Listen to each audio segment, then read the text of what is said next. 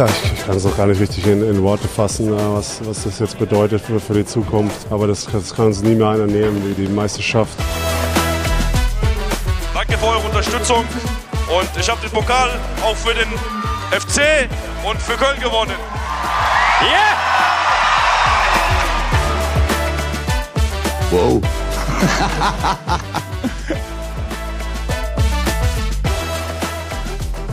Hi Leute, herzlich willkommen zur aktuellen Folge am Montag, dem 29.01. Ja, was soll ich sagen? Wir hatten natürlich auf ein überragendes Sportwochenende gehofft. Es wurde dann ein, sagen wir mal, normales, nachdem erst Sascha Zverev bei den Australian Open und dann das Handballteam ihre jeweiligen Halbfinals verloren haben. Gab auch ein paar erfreuliche Leistungen, aber legen wir erstmal mit der Handball-EM und einer kleinen Nachlese los.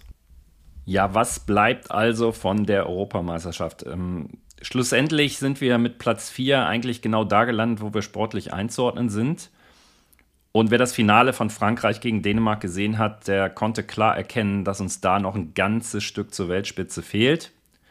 Auch die Schweden liegen sportlich noch etwas vor uns und durch den Heimvorteil mit dem überragenden Support in den Arenen und ähm, ja auch vor dem Bildschirm haben wir uns dann gegen Teams, die auf Augenhöhe sind, wie Island zum Beispiel, letztendlich durchgesetzt, sind dann doch noch ins Halbfinale gekommen, was völlig okay ist bei so einem jungen Team, ähm, die dann das Turnierziel Halbfinale eigentlich auch hingestellt haben. Klar, jeder sehnt sich so nach dem Ausreißer nach oben und äh, dem Wintermärchen kann man halt nicht planen. Und wir haben ja noch ein paar Chancen dazu. Also zum einen kommt ja noch die, kommen ja noch die Olympischen Spiele und zum anderen vor allen Dingen 2027 dann ähm, die Weltmeisterschaft im eigenen Land. Und ähm, darauf sollten wir, glaube ich, die Entwicklung der Mannschaft ausrichten.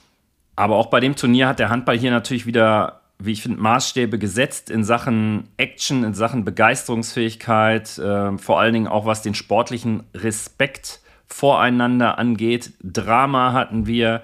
Also viele Charakteristika, die wir uns beim Fußball eigentlich mal wieder wünschen würden. Und flankiert vor allen Dingen auch von ja, einer Berichterstattung mit nahbaren und wirklich authentischen Nationalspielern, die jetzt irgendwie keine schablonenhaften PR-Statements abgeben, sondern da wirklich Einblick geben in sozusagen das Teaminnere oder auch das eigene ähm, Innenleben. Ja, und auch völlig unprätentiösen Altnationalspielern und Experten, wenn ich da zum Beispiel an Harzblut, ähm, das Format von Dein denke, wirklich überragend. Kann ich nur jedem empfehlen, da mal reinzuschauen. Vielleicht auch nochmal im Nachgang mit äh, Mimi Kraus, Pascal Pommes-Hens und Stefan Kretsche-Kretschmer. Ist wirklich nur jedem zu empfehlen und ähm, ich denke mal, die werden das auch wieder auflegen. Vielleicht bei der Olympia-Quali, vielleicht zu den Olympischen Spielen. Also wer keine Zeit hat, die Bundesliga, Handball-Bundesliga konsequent zu verfolgen, der sollte zumindest äh, das bei den Highlights mitnehmen. Und wenn wir schon bei Olympia und der Quali sind, hat es natürlich im dritten, im Spiel um Platz drei gegen die Schweden da auch nicht gelangt, leider. Und das war eigentlich ein Spiel, was Spiegelbild der gesamten Europameisterschaft war. Mit vielen sehr leichten und schnellen Toren für Schweden, die auch ein gutes Tempospiel gezeigt haben und mit deutlich mehr Aufwand für die eigenen Tore bei uns als für den Gegner. Da sehen wir einfach weniger Fehler bei den Top-Nationen, die dann auch berechtigt die ersten drei Plätze bei der Europameisterschaft belegt haben. Die verfügen halt einfach über ein variableres Spiel mit mehr individueller Qualität. Auch über die Außen fehlt er halt bei uns ein Stück weit. Man konnte das gegen Dänemark im Halbfinale ja übrigens schon auch gut sehen. Da haben wir überragend verteidigt, die Dänen oft ins Zeitspiel gezwungen und ähm, die haben dann mit den letzten verbleibenden vier Pässen immer doch noch irgendwie den freien Mann am Kreis gefunden und ähm, die Bude gemacht. Also die Qualität haben wir auf dem Niveau einfach noch nicht und die Wurfqualität lag im Turnier bei uns ja auch, glaube ich, deutlich unter 60 Prozent und bei den Top-Nationen deutlich über 60 Prozent. Da ist halt die entscheidende Frage, warum ist das so? Das kann zum einen an der schlechten Wurfauswahl liegen, was die fehlende Variabilität halt auch wiederum mit sich bringt, oder an Konzentrationsmengen im Abschluss gegebenenfalls auch durch den Kraftaufwand in der Defensive hervorgerufen. Ja, wenn er die ganze Zeit hinten den Laden so dicht halten muss und wenn du so überragend verteidigst gegen Dänemark, auch in der ersten Halbzeit ähm, gegen ja wirklich die mit offensiv stärkste Mannschaft der Welt, dann fehlen dir vielleicht auch ein bisschen die Körner in der Offensive, zumindest wenn du ähm, nicht wechselst und wenn du sowohl vorne als auch hinten spielst, wie ein Julian Köster zum Beispiel. Und nur über die Defensive geht es halt auch nicht. Kostet viel Energie und wenn dann auch noch der Gegner wie Dänemark im Halbfinale auf 7-6 umstellt und aufdreht, dann reicht es halt nicht, um ins Finale einzuziehen. So nüchtern und sachlich muss man das einfach sehen.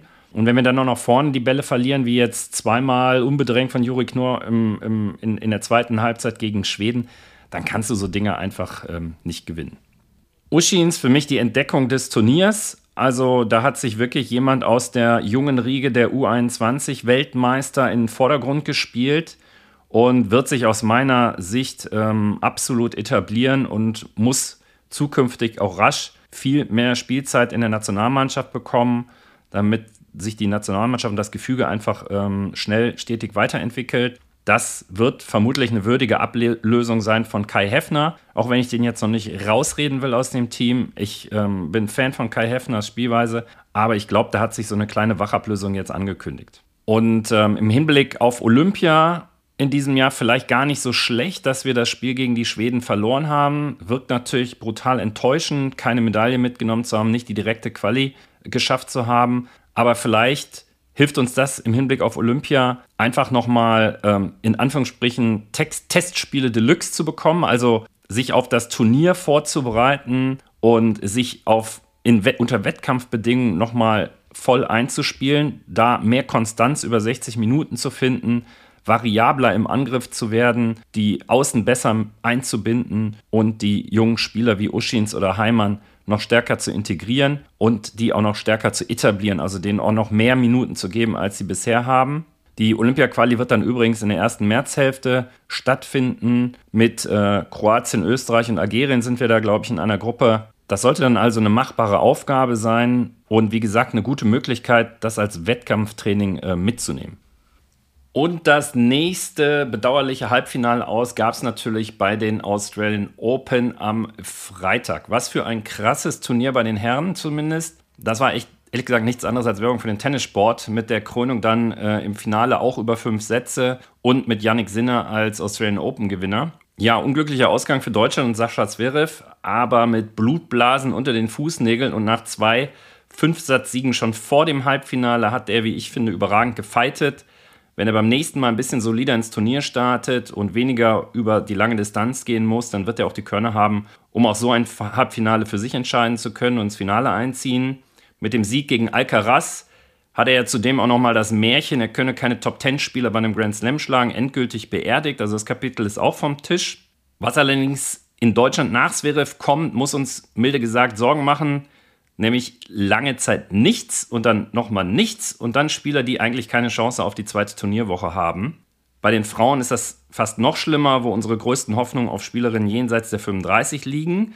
Also bitte nicht falsch verstehen, die machen natürlich einen überragenden Job und verdienen größten Respekt, aber die haben halt ihren Zenit schon überschritten, alterstechnisch, und Nachwuchsförderung kann man das sicherlich nicht nennen. Also wir dürfen gespannt sein, was da in den nächsten Monaten und Jahren in Deutschland im Tennis neben Sascha Zverev passiert. Bei ihm glaube ich nach wie vor, er wird einen Grand Slam gewinnen, wahrscheinlich nicht in Paris, aber ich könnte mir vorstellen, Wimbledon könnte ein Turnier für ihn sein oder spätestens die US Open.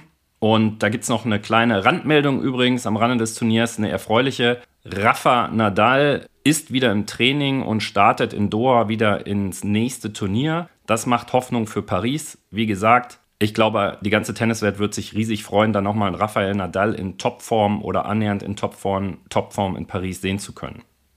Ja, und kommen wir zur nächsten, wenn man so will, Halbfinalpleite aus deutscher Sicht. Und zwar bei den NFL Conference Championships so gesehen war das eigentlich eher ein Seuchenwochenende, kann man sagen, zumindest was Halbfinals angeht. Also ähm, die Detroit Lions kommen nicht in den Super Bowl. Aber kommen wir erstmal zum besten Team der Regular Season mit den Baltimore Ravens, die nämlich ausscheiden und zwar gegen die Kansas City Chiefs mit 10 zu 17, die es nun schon wieder in den Super Bowl geschafft haben und zwar zum vierten Mal in den letzten fünf Jahren. Das ist echt unfassbar. Und gestern dank einer sehr, sehr starken Defense, insbesondere in der zweiten Halbzeit und begünstigt durch eine schwache Vorstellung der Ravens, muss man sagen, die allein durch Undiszipliniertheiten und Yellow Flags, ich glaube, über 75 Yards weggeschenkt haben. Da war viel vermeidbar. Ja, so ein bisschen exemplarisch, ein fast sicher geglaubter Touchdown, ähm, der dann verändert wurde durch die Defense der City Chiefs, als dem ähm, Receiver das Ei noch beim sozusagen Überfliegen der Goal-Line aus dem Arm geboxt wurde. Das war natürlich fantastisch verteidigt, aber eigentlich, da haben alle schon irgendwie ganz fest mit dem Touchdown äh, gerechnet. Das ist dann tatsächlich ausgeblieben. Wurden halt auch viele taktische Fehler gemacht bei den Ravens, insbesondere auch durch das ähm, Playcall von Lamar Jackson, dem Quarterback. Statt sich solide in die Endzone zu spielen, haut er ein paar Minuten vor Schluss halt einen Pass über das halbe Feld raus und adressiert den an Receiver, der von drei Chiefs gedeckt ist, gibt eine Interception bumm, und dann lassen die Chiefs danach die letzten zwei Minuten des Spiels auslaufen, weil die Ravens keine Timeout mehr haben. Spiel aus, Ravens draußen. Also man hatte speziell in der zweiten Halbzeit das Gefühl, dass bei den Ravens nicht mehr viel geht und äh, man hat das auch an den Reaktionen der Spieler und auch des Quarterbacks gesehen, da war viel Frustration dabei. Und die Chiefs um äh, Quarterback Mahomes haben sozusagen das Nötigste getan ähm, und gnadenlos verteidigt, um dann wieder in den Super Bowl einzuziehen. Ich glaube allerdings, das ist meine Prognose, dass sich die 49ers den Super Bowl holen. Die haben sich gestern die Conference Championship gegen die Detroit Lions in einem denkwürdigen Spiel geholt, leider. Und stehen nun ebenfalls im Super Bowl, der dann in der Nacht äh, vom 11. bis 12. Februar ausgetragen wird. Und äh, das Ganze nach einem 7-24 Rückstand gegen die Detroit Lions. Ich denke, die Offense der 49ers stellt die Chiefs da vor andere Probleme, als die Ravens das gestern getan haben. Und zudem kommt jetzt das Momentum der Aufholjagd noch dazu für die 49ers als großes Plus. Und ja, bedauerlich natürlich für uns in Deutschland. Ähm, Amon Ra St. Brown als Deutscher bei den Detroit Lions verpasst so leider knapp den Super Bowl, hat solide 87 Yards bei sieben gefangenen Pässen gemacht, allerdings keinen Touchdown. Und äh, es wäre die erste Teilnahme der Lions in der Geschichte gewesen am Super Bowl. Und die wurde, ja, muss man sagen, leichtfertig vergeben bei der 34 zu 31 Niederlage. Denn statt ähm, zwei Field Goals mitzunehmen oder zumindest äh, gab es die Chance dazu, verzichteten sie dann auf den Kick und ähm, das ganze Ding ging nach hinten los und äh, sie waren raus und somit jetzt die 49ers und die Chiefs im Super Bowl. Kommen wir zu den Ereignissen aus der Bundesliga am Wochenende. Also Bayer Leverkusen wirkt trotz Punktverlust sehr gefestigt, finde ich. Ähm, haben halt den Ball nicht über die Linie bekommen gegen Gladbach, die das mit viel Glück und viel Intensität verteidigt haben. Gibt halt so Tage, dann geht das Spiel halt nur 0 aus. Ähm, die Bayern mühen sich in Augsburg zum knappen 3-2-Sieg und blicken auf eine enorme Verletztenliste. Also Saar, Kreuzbandriss, Konrad Leimer Wadenverletzung, Serge Gnabry Muskelverletzung, äh, Masraui Muskelbündelriss, Upamecano Muskelfaserriss, äh, Kimmich Schulterverletzung und Kingsley Coman Innenbandriss, um mal einige zu nennen. Also das ist hart mit der Champions League Phase vor der Brust und wenn dieses Jahr Leverkusen nicht Meister wird, dann glaube ich nie mehr. Ich bin mir aber ziemlich sicher, dass sie das packen. Die wirken sehr gefestigt. Ähm, Alonso überragender Trainer. Man sieht, dass ähm, die Teamatmosphäre auch stimmt. Ich setze da auf Leverkusen als Meister in diesem Jahr. Der BVB mit einem weiteren Sieg gegen Bochum, drei Siege in Folge. Das wirkt sehr souverän, aber schon wie gegen Köln mit keineswegs überzeugendem Spiel. Ich halte daher auch an meiner These fest, dass die gegen die Top-Teams wichtige Punkte noch im Kampf um die Champions League liegen lassen werden während der VfB sich dagegen aus einer kleinen Ergebniskrise kämpft und äh, Leipzig mit 5-2 keine Chance lässt. Dabei lässt ähm, Dennis Undaff alle Kritiker mit seinem Dreierpack verstummen und schießt sich nun endgültig in Nagelsmanns äh, Notizbuch als bester deutscher Torjäger in der, in der Liga. Und das völlig zu Recht. Der Sportinho der Woche geht daher auch an den jungen Stuttgarter Stürmer. Führe ich übrigens auch richtig stark am Wochenende wieder mal. Ähm, also spielt sich, glaube ich, auch in der Nationalmannschaft so allmählich fest. Ja, auch hier halte ich an der Prognose fest, äh, dass der VfB in die Champions League kommt. Der vierte Platz wird dann, glaube ich, zwischen dem BVB und Leipzig ausgefochten, denke ich. Leipzig gerade in der Ergebniskrise, BVB mit guten Ergebnissen, aber nicht solidem Spiel. Das wird wahrscheinlich spannend und ich denke auch ein Kampf bis zum Schluss um Platz 4 für die Champions League. Vielleicht kann er sogar noch Frankfurt eingreifen, auch wenn die wegen ihrer fehlenden Konstanz glaube ich, nur wirklich eine krasse Außenseiterchance haben, aber die sind halt nur wenige Punkte dahinter und sollte denen mal eine Serie gelingen, wer weiß.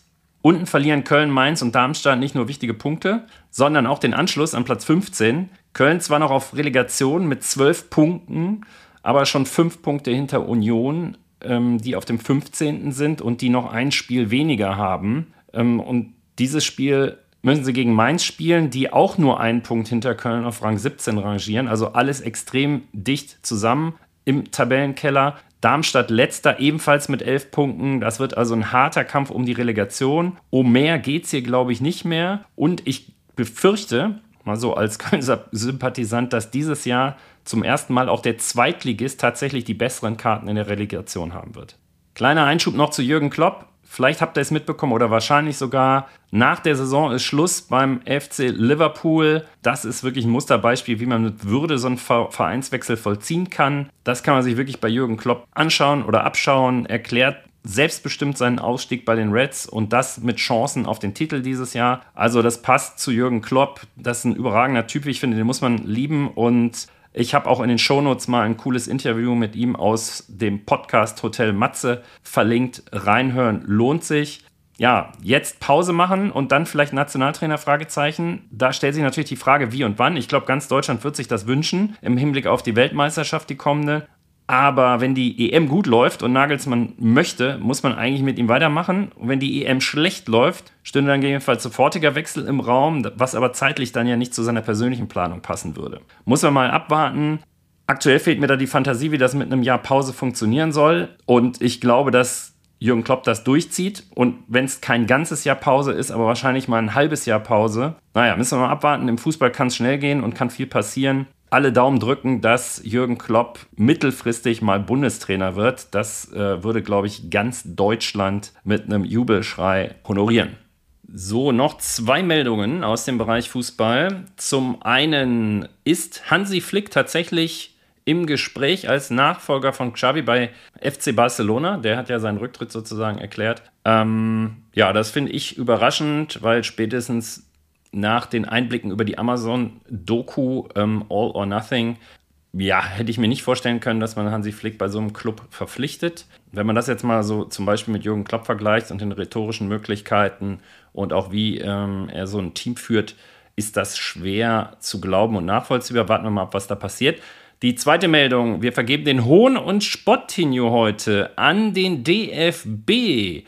Und zwar da eigentlich an das Schiedsrichterwesen. Beim Spiel des 1. FC Köln in Wolfsburg hat Max Finkre vom 1. FC Köln ja äh, beim Klärungsversuch den äh, Linienrichter mit einem ähm, harten Ball am Kopf erwischt. Glücklicherweise nichts Ernstes passiert, aber Linienrichter benommen, konnte nicht weitermachen. Der vierte Offizielle rückt dann als Linienrichter nach, aber es braucht natürlich noch einen vierten Offiziellen an der Seitenlinie.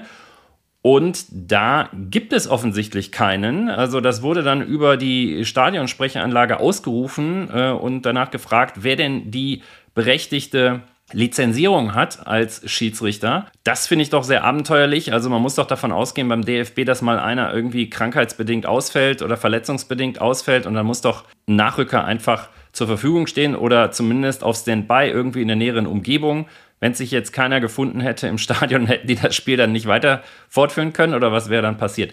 Also das finde ich ist doch schon recht amateurhaft, wenn man weiß, wie viele Schiedsrichter auch im Kölner Keller beim äh, VAR sitzen, dann muss es doch da auch einen Ersatz geben vor Ort bei jedem Spiel. Also das kann ja nicht sein. Insofern geht da, wie gesagt, der Hohn und Sportinho heute an den DFB und die Schiedsrichter. So, dann sind wir auch schon eigentlich ähm, direkt beim Newsflash. Da haben wir heute viel Wintersport, das halten wir kompakt. Ja, legen wir los mit was Erfreulichem. Bei der Skiflug-WM holt sich Andy Wellinger im Einzelwettbewerb hinter Stefan Kraft die Silbermedaille am Kulm in Bad Mitterndorf und das Team die Bronzemedaille hinter den Österreichern auf Platz 2 und den siegreichen Slowenen. Die Slowenen und Österreicher mittlerweile mannschaftlich leider auch grundsätzlich stärker als die Deutschen, was man auch an den Einzelergebnissen ablesen kann. Das hat sich leider seit Saisonbeginn zu unseren Ungunsten äh, verschoben. Es gab noch eine weitere Weltmeisterschaft, nämlich die Rodel-WM. Da sah Deutschland erwartungsgemäß ab, wenn auch nicht so gnadenlos wie sonst. Im Männereinzel holt Max Langenhahn und im Damen-Sprintrennen holt Julia Taubitz Gold. Im Team-Mixed-Wettkampf gibt es ebenfalls den WM-Titel. Dazu dann noch Bronze, Bronze von Felix Loch im Einzel sowie Silber von Max Langenhahn im Sprint und Silber für Julia Taubitz im Einzelrennen der Damen. Österreich übrigens mit unserem Schochschackel an der Trainerbande die erfolgreichste Nation mit vier Goldmedaillen. Im Ski Alpin gewinnen Nils Allegre aus Frankreich und Marco Odermatt die beiden Super-Gs in Garmisch. Aus deutscher Sicht stand ähm, eigentlich nichts Sportliches, sondern eher ein emotionaler Abschied von Beppi Ferstl im Fokus, der sich mit einer Gedina-Grätsche beim Sprung und der Start Nummer 1 außer Konkurrenz beim Heimspiel Gebühren verabschiedet. Der Kitzbühel-Sieger von 2019 wird aber dem Sport glücklicherweise verbunden bleiben. In welcher Funktion muss man sehen? Bei der Damenabfahrt in Cortina auf der Olympiastrecke von 2026 kommt leider keine Deutsche unter die Top 15. Im Super-G am Sonntag schafft immerhin Kira Weidle auf Platz 10. Bei der nordischen Kombination alles wie gehabt. Jo Magnus Rieber dominiert weiterhin die Einzelrennen und auch den Gesamtweltcup bei den Herren. Die erfolgsverwöhnten Deutschen springen leider hinterher. Das zeigt sich ja schon leider den ganzen Winter, um sich dann noch ein ganzes Stück nach vorne unter die Top 10 zu laufen. Mit Geiger auf 4 und Feist auf 6, ähnlich wie am Samstag. Dort dann mit den Plätzen 8 und 10.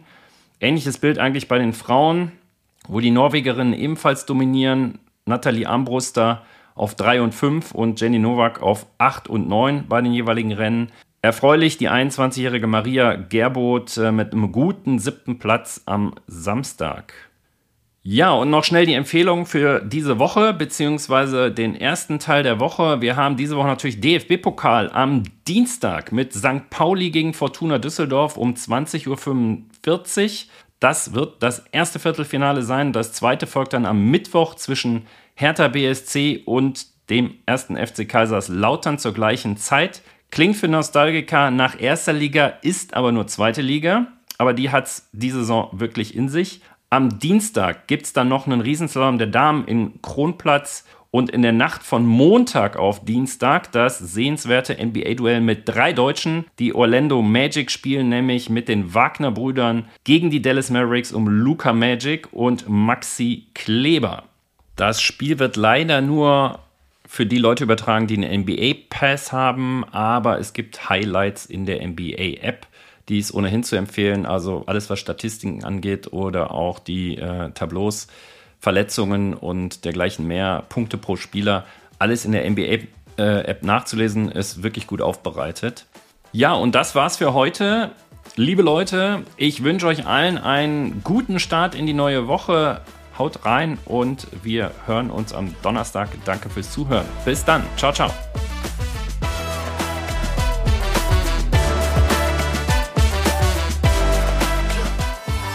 Nein, wir können nur sagen, tausend, tausend, tausend Dank. Es war fantastisch.